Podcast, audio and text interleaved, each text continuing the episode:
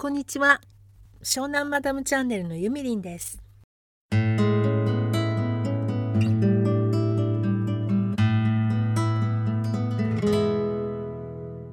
い。今日はまず寺田虎彦さんという方の格言名言をまずお伝えしたいと思います。寺田虎彦さんという方は物理学者でありながら随筆家というとても珍しい経歴の方ですね。もうお亡くなりになった方ですけれども天才は忘れた頃にやってくる。あれはこの寺田虎彦さんのお言葉のようです。で昨日ツイッターを見ていた時にこの寺田さんのあるお言葉を紹介してくださっていた方がいてあなるほどそうだよなって思ったのでまずはそれをご紹介します。いわゆる頭のいい人はいわば足の速い旅人のようなものである。人より先に人のまだ行かないところへ行き着くこともできる代わりに途中の道端あるいはちょっとした脇道にある肝心なものを見落とす恐れがある。頭の悪い人足の呪い人がずっと後から遅れてきてわけもなくその大事な宝物を拾っていく場合がある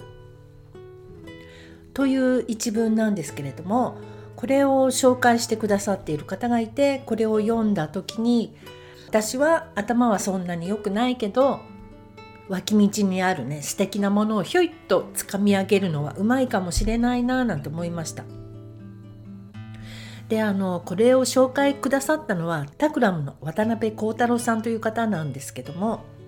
このコロナになってからね今まで一生懸命働いてきた人たちがちょっと一旦立ち止まってお散歩に行ったりジョギングに行ったり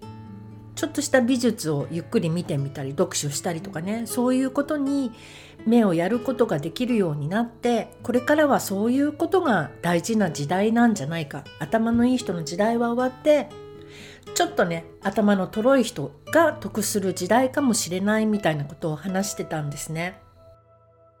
確かに今の時代って最短距離で目標を達成することが何よりもいいことではなくて自分自身の大切なことを好きなことを優先してそこに重きを置いていくことがこれからの世の中の流れなのかもしれないなってちょっと思いました。でよく自分の好きなものを自分の好きなことをやろうとかいう自己啓発的なこうねお話ってありますけど自分の好きなことってわからないっていう方もいらっしゃったりするじゃないですか。で自分の好きなことがわからない時のなんだろうな解決策の方法の一つとして好き嫌いではなくって気持ちいいか気持ちよくないかで判断するとそこで選んでいけばいいんじゃないかっていう説がありそれも結構良くないですか？好き何が好きか嫌いかって言われると分かんなくなっちゃうけどあることをやっていてそれが気持ちいいか気持ちよくないかで選ぶんだったら全然すぐ分かると思いませんか？例えば私はあの勉強で言えば理数系のものは本当に分かんなかったし、まあ、嫌いなんですけど、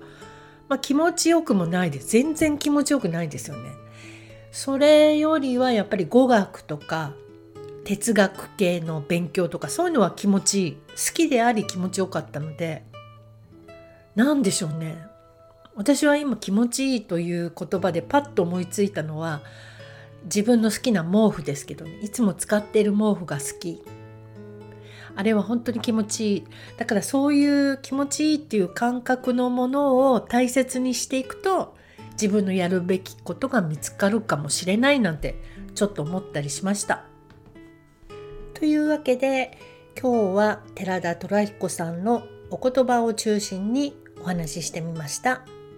ここまで聞いてくださりありがとうございます。じゃあまたね。